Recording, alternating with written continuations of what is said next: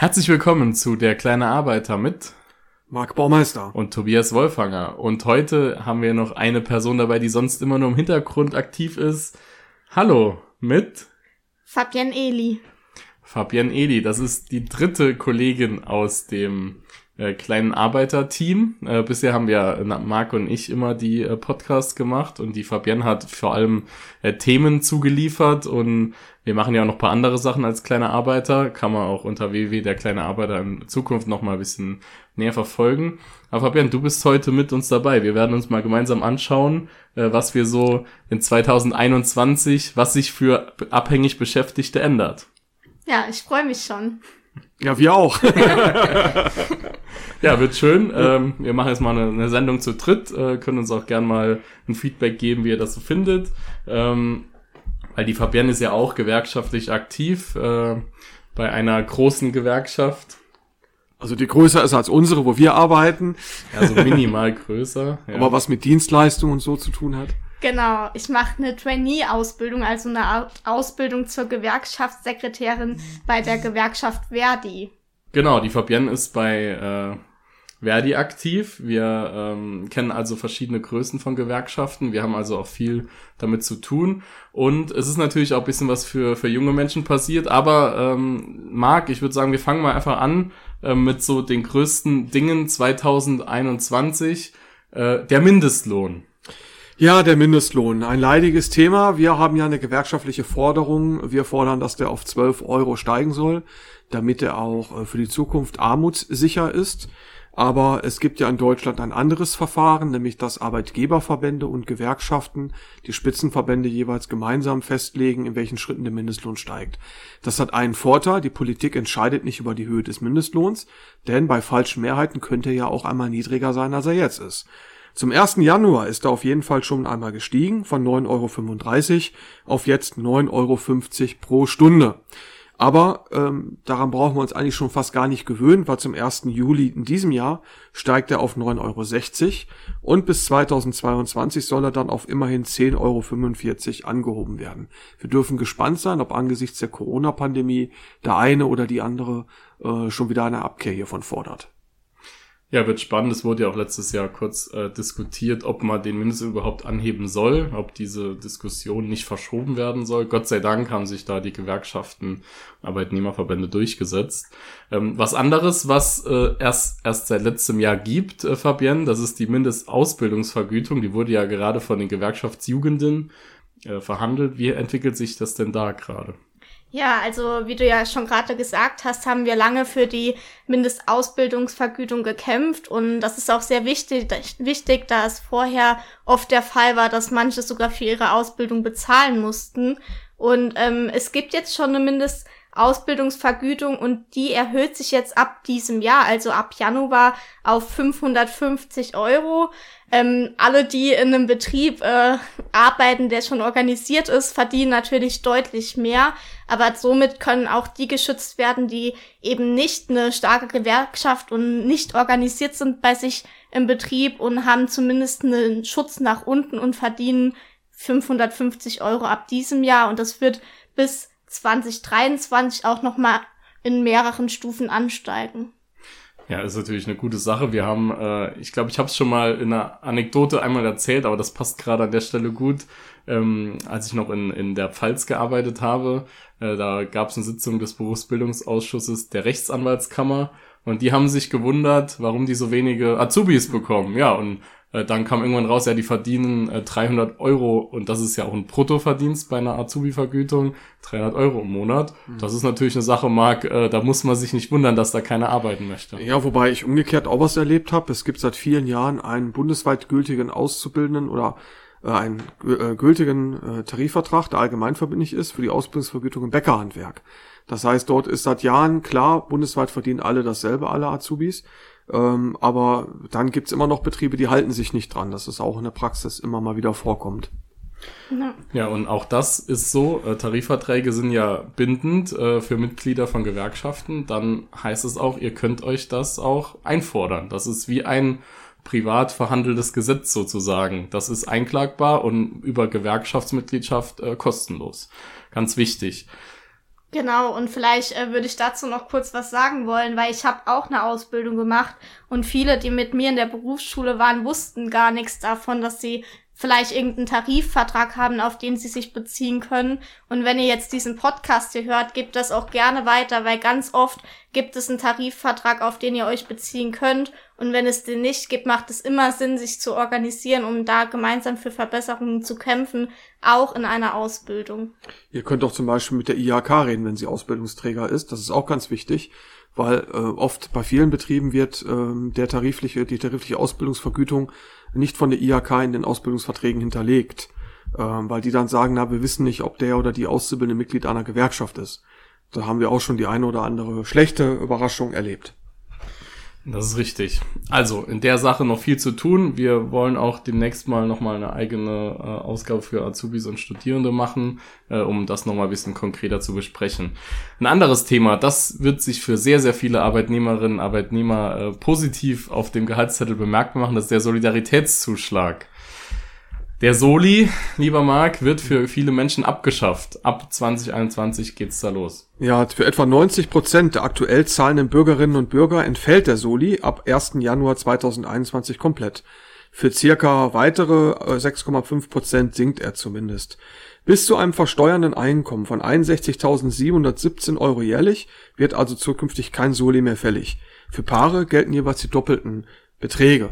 Das heißt, wenn aber jemand ein Facharbeiter ist oder Meister ist, auch in unseren Branchen ein gutes Einkommen hat, dann kann es sein, dass er noch was zahlt. Allerdings heißt es dann nicht 0 oder 100 Prozent, sondern halt in Schritten äh, wird der Soli dann äh, langsam steigen. Also heißt nicht, wer jetzt den Wert überschritten hat, 61.717 Euro, dass der alles bezahlt, sondern zahlt einen Teil des Solis.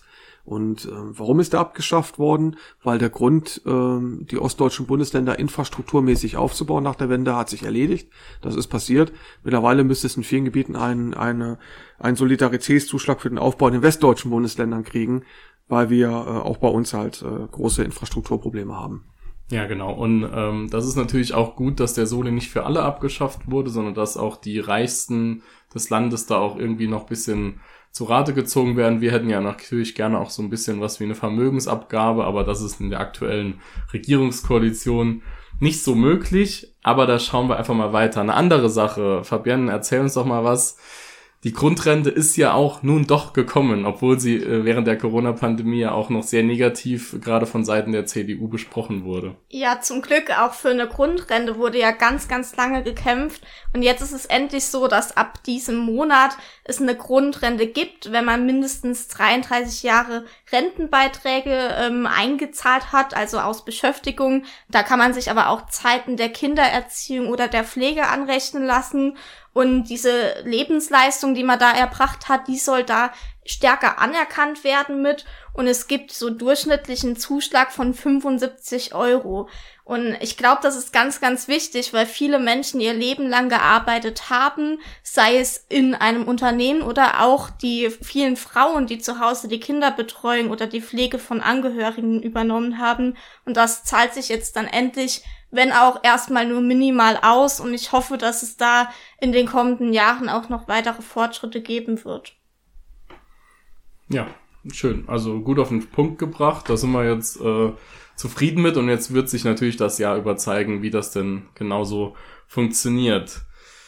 Ja, Marc, ähm, es, ist, es hat sich ja auch was in der Branche getan, der wir gearbeitet haben. Ich glaube, die kann man jetzt mal, mal einschieben. Seit dem 1. Januar ist auch etwas passiert. Also es ist eigentlich viel passiert, was man nicht so gedacht hätte, wenn man jetzt mal das so alles bespricht. Oh, ja. Aber die Sache ist sicherlich, äh, Marc, so also fast unglaublich, dass es so durchgegangen ist. Ich weiß noch, wie wir jubelnd äh, auf dem Boden uns rumgewälzt haben im Büro, nachdem ja. es verkündet wurde. Ich habe Tränen geweint der Freude. ja, Erzähl. Also vielleicht mal andersrum. Tobi und ich haben gesagt, wenn das Verbot der Werkverträge in der Fleischindustrie kommt, in der Fleischwirtschaft kommt, nicht nur in der Industrie, dann werden wir ein Jubel-Share-Pick machen. Das haben wir dann auch tatsächlich getan. Ja. Weil das ganze letzte Jahr hat uns das begleitet und mich persönlich jetzt auch seit zehn Jahren, äh, seit ich bei der NGG arbeite, äh, habe ich das immer wieder als Thema gehabt.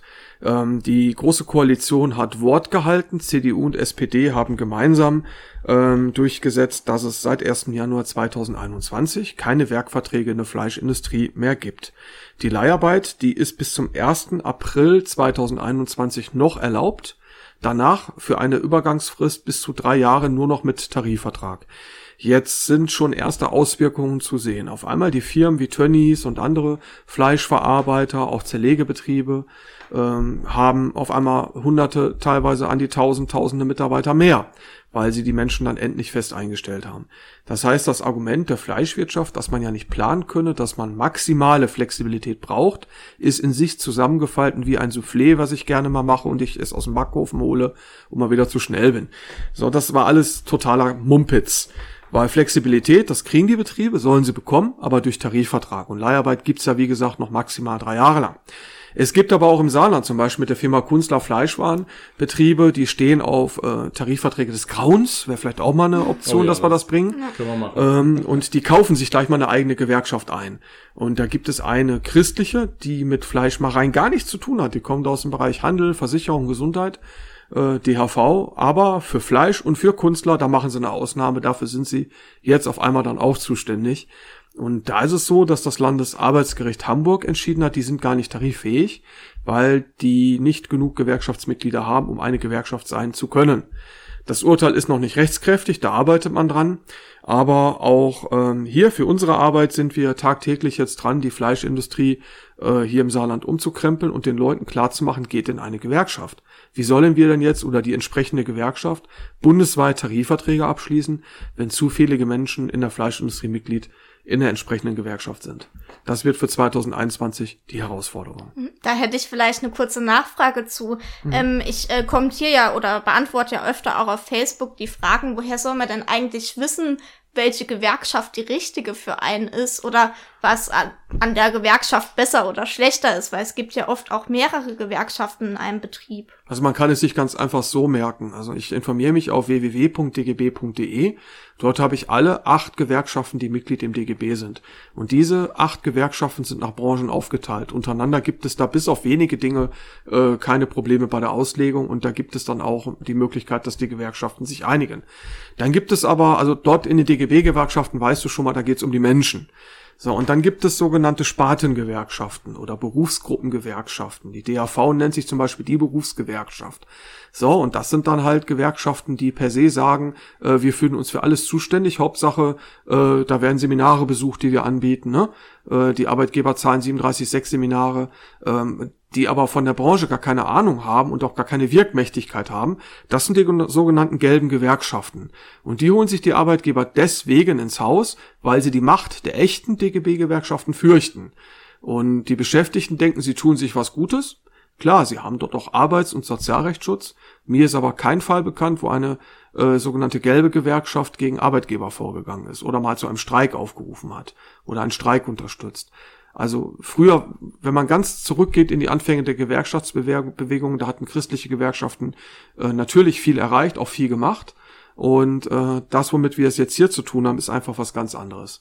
Das sind entweder Gewerkschaften, die oder wie die GDL, die halt sagen, wir vertreten in einem Konzern, in einem Unternehmen oder in verschiedenen Unternehmen jeweils immer nur einen einzigen Beruf. Wir fühlen uns nicht zuständig äh, für zum Beispiel die Putzfrau, die die Lokomotiven, äh, die die äh, Waggons sauber macht. Wir sind nur für die Lokführer da. So, und das ist das Gegenteil von Solidarisierung, weil in den Betrieben sagen die DGB-Gewerkschaften, die Belegschaftsanteile müssen untereinander zusammenhalten. Nur gemeinsam ist man stark. Und diese gelben und Spartengewerkschaften, die sagen, äh, jeder ist stark, wenn jeder an sich selber denkt. Dann ist an jeden eigentlich schon genug gedacht. Und das ist halt nicht das, was wir wollen. Genau. Und äh, ich glaube, auch das ist so ein Punkt, äh, da, da können wir uns vielleicht auch mal jemanden äh, nochmal äh, zu uns setzen, wo man das nochmal ganz genau bespricht. Auch einfach so ein paar Beispiele für die Gewerkschaften. Gehen wir weiter. Was sich auch sehr interessant entwickelt hat, sind steuerliche Vorteile für abhängig Beschäftigte. Da gibt's verschiedene Dinge. Eine Sache, die hat sich natürlich auch durch Corona äh, sehr stark ausgebreitet, ist der Bereich des Homeoffice und äh, bereits äh, fürs letzte Jahr gibt es eine Homeoffice-Pauschale. Die ist neu. Fabian, erzähl uns doch mal kurz. Und das ist für euch sicherlich, die bisschen im Homeoffice waren, ein paar Tage letztes Jahr, sehr spannend. Ja, genau. Also es gibt eine Homeoffice-Pauschale, da kann man steuerlich jeden äh, Tag, an dem man ausschließlich, und das ist das Wichtige, äh, zu Hause gearbeitet hat, auch einen Betrag von 5 Euro geltend machen in der Steuererklärung, maximal aber 600 Euro. Ähm, und das geht auch, wenn kein häusliches Arbeitszimmer zur Verfügung steht. Und das finde ich auch eine wichtige Regelung, da nicht jeder das Privileg hat, ein eigenes Arbeitszimmer zu haben. Und an der Stelle würde ich auch gern auf eine Veranstaltung hinweisen, die demnächst stattfindet, nämlich Homeoffice, das neue Normal von der Arbeitskammer.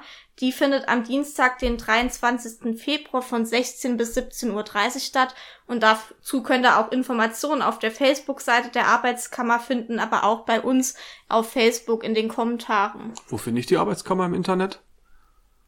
Ja, also einfach auf die Website gehen oder eben auf Facebook und äh, also die Website ist www.arbeitskammer.de und auf Facebook findet man es auch unter dem gleichen Namen. Genau, und auch hier Arbeitskammer, äh, die, die Saarländer und die Bremerinnen, die wissen das. Äh, in Restdeutschland gibt es keine Arbeitskammer. Auch hier äh, haben wir schon auf dem Zettel stehen, da wird es ein paar spannende Informationen geben, warum es gut ist, eine Arbeitskammer zu haben. Im Saarland übrigens genau seit 70 Jahren jetzt. Herzlichen Glückwunsch. Herzlichen Glückwunsch, liebe Arbeitskammer. ja, und äh, Marc, wenn wir bei Steuern bleiben, äh, Pendlerpauschale, Mobilitätsprämie, da hat sich auch was getan. Ähm, finden wir auch ganz interessant. Äh, vielleicht kannst du uns auch mal kurz einen Einblick geben. Ja, ab dem 1. Januar 2021, lieber Tobi, liebe Fabienne, steigt die Pendlerpauschale. Für die ersten 20 Kilometer der Entfernung von der Wohnung zum Arbeitsplatz bleibt es bei den bekannten 30 Cent. Ab dem 21. Kilometer können nun 35 Cent je Entfernungskilometer in der Einkommensteuererklärung als Werbungskosten abgesetzt werden.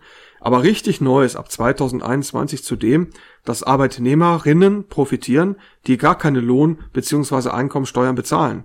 Sie können eine sogenannte Mobilitätsprämie beim Finanzamt betragen, beantragen. Ja, das ist gut. Äh, da wird sich auch zeigen, wie das genutzt wird. Und das gilt natürlich für alles, wenn ihr äh, eure Steuererklärung macht. Viele Sachen weiß man nicht so, soll ich die absetzen? Da gerne auch mit einem Experten, einer Expertin nochmal reden. Auch hier bieten Gewerkschaften, zum Beispiel Verdi, einen Lohnsteuerservice an. Ähm, würde ich sofort sagen, kann man mal nutzen. Ja, was sich auch positiv ändert, wenn man Kinder hat. Ja.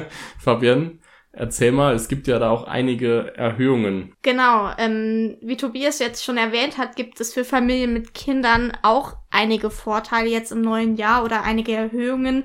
Das Kindergeld steigt für die ersten beiden Kinder auf 219 Euro, für das dritte Kind gibt es 225 Euro und für das kind, vierte Kind sogar 250 Euro. Und außerdem gibt's auch noch einen Kinderzuschlag für Familien mit geringen Einkommen, also um die nochmal gezielt zu unterstützen. Da äh, ist der Maximalbetrag, den man ab jetzt diesem Monat auch erhalten kann, auf 205 Euro im Monat gestiegen. Und für diejenigen, die sich jetzt fragen, ja, wann zähle ich denn als äh, eine Familie mit geringem Einkommen, das äh, gilt im Prinzip für äh, Eltern, die nur knapp über dem Hartz-IV-Niveau liegen. Und das gibt es auch zusätzlich zu dem Kindergeld, was man schon bekommt. Und dann gibt's noch einen Kindesunterhalt, also da gibt's monatliche Unterhaltssätze. Das ist insbesondere auch für Alleinerziehende relevant und auch da wird äh, der Satz angehoben. Also für Kinder unter sechs Jahren gibt es jetzt 393 Euro und für Kinder zwischen sechs und elf Jahren steigt der Mindestanspruch auf 451 Euro. Für Kinder ab zwölf Jahren bis einschließlich 17 Jahren gibt es jetzt sogar schon 528 Euro. Genau.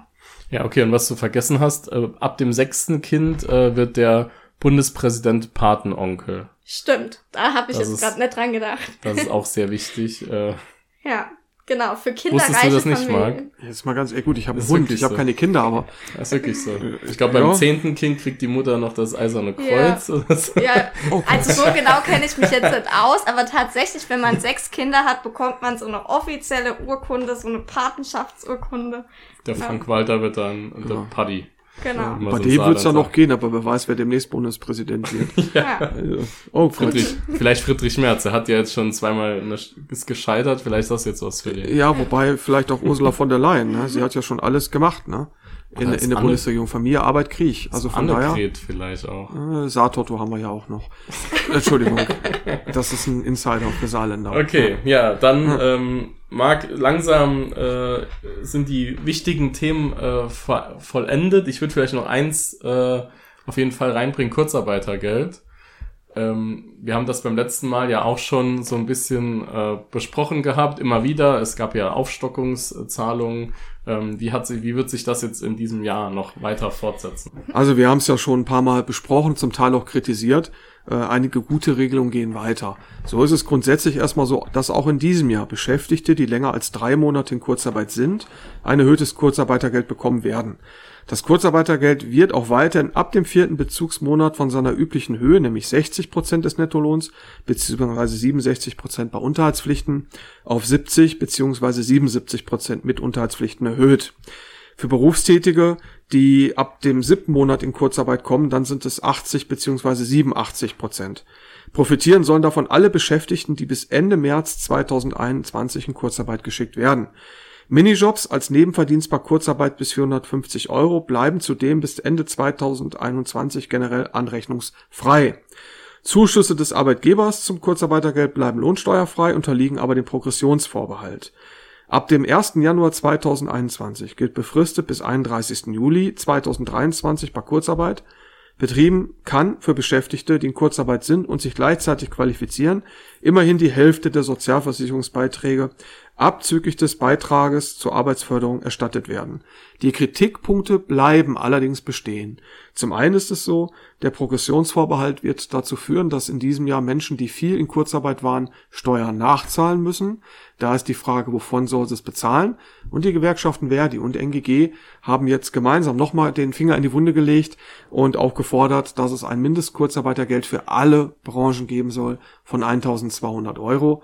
Und ähm, für die Menschen im Gastgewerbe wird da auch gerade gefordert, eine Corona-Sofortnothilfe in Höhe von 1000 Euro.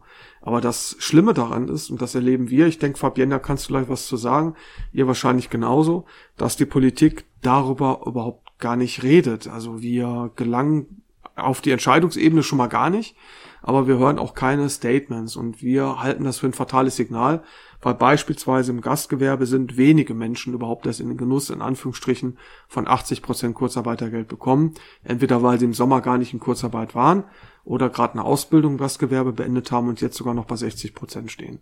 Fabienne, wie seht ihr das oder wie siehst ja. du das Ganze? Ja, das ist bei uns ganz ähnlich. Also es äh, wird leider äh, viel, viel mehr darüber gesprochen, dass Unternehmen irgendwelche Unterstützungshilfen brauchen und viel weniger darüber, dass es auch an Existenzen der, der Arbeiterinnen und Arbeiter hängt, weil äh, viele, die haben einfach das Ersparte schon aufgebraucht oder haben einfach gar nicht genug verdient, um sich viel zurückzulegen und die ähm, müssen jetzt langsam schauen, die können die Häuser nicht mehr halten, die haben ganz große Probleme und wissen auch nicht mehr weiter. Und viele Arbeitgeber ähm, stocken das Kurzarbeitergeld auch nicht auf. Das heißt, die haben einfach, die sind sowieso schon immer am Existenzminimum und ähm, haben jetzt dann nur noch 70 Prozent davon oder 60 Prozent davon, je nachdem, wie lange sie schon in Kurzarbeit sind.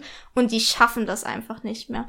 Und da gibt's äh, ganz, ganz viele Beispiele auch bei uns von äh, schlimmen und auch traurigen Schicksalen, an denen ganze Familien halt auch mit dranhängen.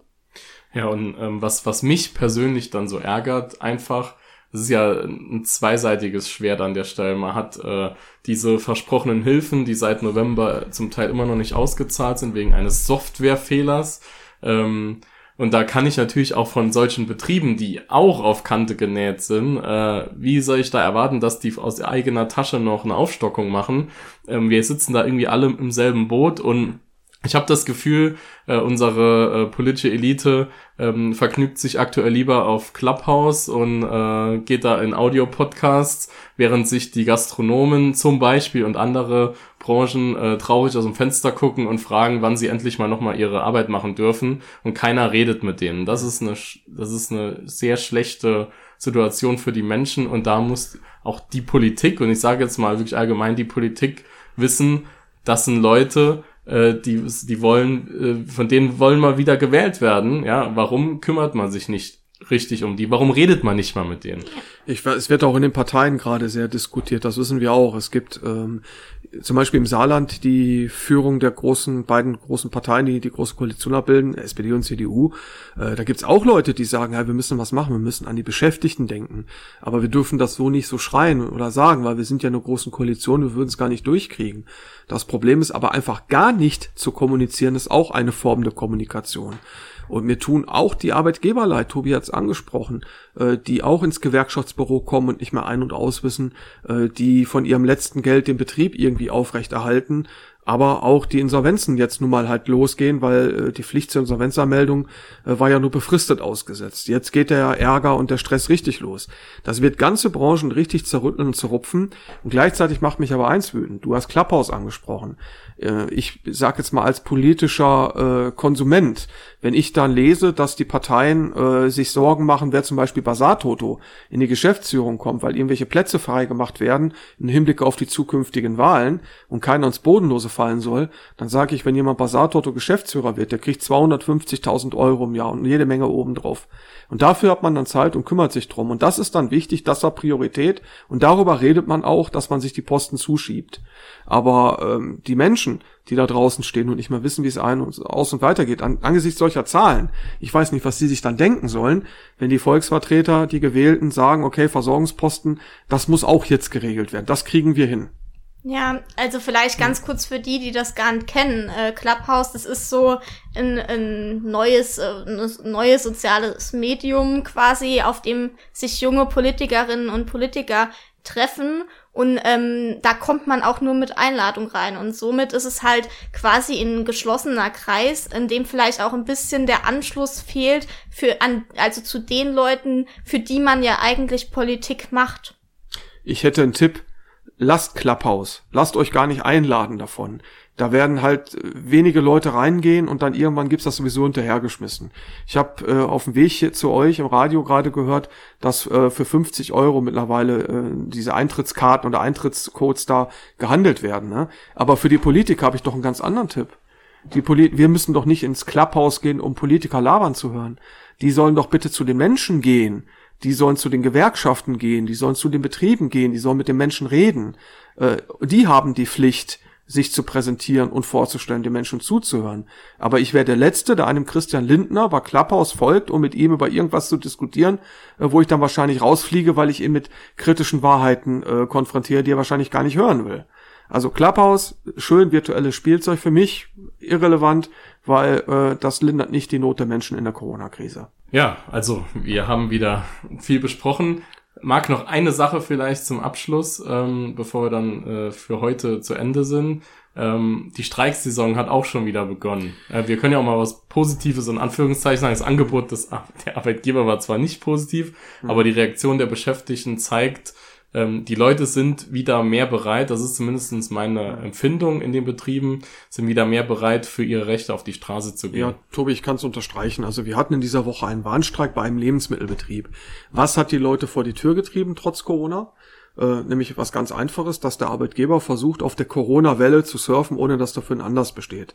Ein Unternehmen, wo massiv Mehrarbeit geleistet wird, was gute, fette Umsätze macht, da sollten die Beschäftigten mit einer jährlichen Entgelterhöhung von 0,5 Prozent bitte zufrieden sein, beziehungsweise 1,0 Prozent ab 1.7., also für das zweite Halbjahr in diesem Jahr. Und äh, in diesem einen Betrieb, den Tobi und ich betreuen, waren von 128 Beschäftigte 104 auf der Straße. Und es ist ganz schön zu lesen, wenn dann in der Zeitung steht, äh, dass Polizei und Ordnungsamt mit den eingehaltenen Corona-Maßnahmen sehr zufrieden waren und den Streik, die Streikdurchführung gelobt haben. Weil eins hat auch gezeigt, wir alle und auch die Beschäftigten nehmen Corona verdammt ernst. Wir wissen, dass das Thema jetzt nicht erledigt ist, sondern dass wir aufgrund, das wäre vielleicht auch mal ein Thema der misslungenen äh, Impfstarts wahrscheinlich noch bis Jahresende äh, damit leben müssen. Aber es zeigt, dass die Menschen wissen, es hilft halt nichts. Wenn ich mich nicht wehre, dann passiert halt nichts. Und äh, für Beschäftigte, gerade in der Lebensmittelindustrie, ist es gar kein Thema zu streiken. Die sind es gewohnt, Hygienevorschriften einzuhalten. Und ich kann auch nur alle anderen Branchen aufrufen in diesem Jahr. Äh, lasst euch davon nicht einschüchtern. Arbeitnehmerrechte sind nicht verhandelbar. Auch nicht von Corona und durch Corona. Gerade jetzt heißt das Rücksicht nehmen, aufeinander aufpassen. Und ich bin mir sicher, für unseren Organisationsbereich äh, werden wir ganz, ganz viel streiken. Die Gewerkschaft, wo wir tätig sind, hat im letzten Jahr im Schnitt jeden dritten Tag äh, überhaupt gestreikt. Und das ist schon eine Hausnummer. Da sieht man mal, dass da schon Dampf im Kessel ist und die Leute einfach äh, wollen, dass ihre Rechte, ihre gute Arbeit anerkannt wird. Mit Klatschen ist es nicht getan. Es recht nicht für die Berufe im Gesundheitswesen. Da erwarten wir, dass 2021 viel passiert. Genau, also ich fand das auch wirklich toll, was ihr da auf die Beine gestellt habt, weil das zeigt ja auch, dass man streiken kann mit den entsprechenden Hygienemaßnahmen und es trotzdem funktioniert. Mit Abstand und mit, Anstand. Genau, mit Abstand und Anstand. Das fand ich echt ein tolles Zeichen, weil das für uns als Gewerkschaften ja durchaus auch schwierig ist, ähm, momentan unsere Forderungen durchzusetzen. Das hat halt gezeigt, es geht doch. Und äh, was ich da ganz spannend fand, ist, Marc, es war doch auch so, dass eigentlich gar nicht, ähm, das wurde doch eigentlich auch ganz gut verdient im letzten Jahr. Oder Ja, warum ja. war das Angebot denn eigentlich dann so niedrig? Ja, erstmal, also der Arbeitgeber, den es hier betrifft, der hat zwei Gründe. Corona ist das eine, das ist ja jetzt bei jedem äh, ein Thema. Aber der zweite Grund war dann halt der Brexit. Und da war das tatsächlich so, dass der Betrieb zu einem großen Teil Produkte auch nach England liefert. Da gibt's auch noch Verhandlungsgespräche jetzt, weil der große Einzelhandel äh, sagt, wir möchten jetzt äh, die Produkte dann lieber in England vor Ort produzieren als dahin karren. Aber auch da ist äh, das letzte Cornflake, was die produzieren, noch nicht gegessen. Äh, wird noch einiges äh, passieren an der Stelle es ist im Prinzip toll und das Schöne daran ist jetzt, dass nachdem es vorher so geknallt hat, der Arbeitgeber jetzt in Kürze mit uns weiter verhandeln will und man eine gute Kommunikation wieder führen will und am besten ein Deckel auf diesen äh, Schnellkochtopf äh, Streik draufsetzen will. Ja, und den Deckel, den machen wir jetzt auch drauf. Eine wundervolle Überleitung. Sollen wir streiken oder was? Wir machen einen Deckel auf diese Sendung jetzt. Ähm, die Botschaft ist, glaube ich, klar. Also es hat sich einiges getan, das muss man positiv hervorheben, aber bitte Leute, bitte Entscheiderinnen auch in der Politik, ähm, auch wenn es dort so schön ist, kommt mal raus aus eurem eigenen Saft. Raus aus dem Klapphaus. Raus aus dem Clubhaus, raus aus dem Saft, rein in die Realität, redet mit Menschen, die wirklich betroffen sind, die kein festes Einkommen haben, selbstständige Kulturschaffende, Gastronomiebetreiber und so weiter und so weiter. Redet mit den Menschen, die werden es euch alleine schon danken, dass ihr sie wahrnehmt und mit ihnen redet. Und wenn man schon äh, die Fleischtöpfe, die lukrativen Posten verschachern will nach Parteibuch, dann redet bitte nicht drüber. Und sorgt dafür, dass das eigentlich früher hat's auch keinen interessiert oder früher hat man nicht drüber geredet. Ähm, oder lasst es einfach bleiben, weil 2021, finde ich, äh, ist nicht mehr das Jahr, äh, wo Fleischtöpfe nur noch wenigen zur Verfügung stehen, sondern lukrative Posten kann man auch ausschreiben. Und dann habe ich scheinbar heute das Schlusswort. Ja, Äh, es hat mir sehr gut gefallen, mal mit euch hier in einem Podcast mitzumachen. Und ansonsten möchte ich eigentlich nur sagen, haltet durch, haltet zusammen. Ich glaube, wir schaffen das gemeinsam durch die Krise und es ist für viele schwer, aber irgendwie werden wir das schon alle hinbekommen. Und wenn ihr Probleme habt, wendet euch an eure Gewerkschaft und lasst euch auch helfen.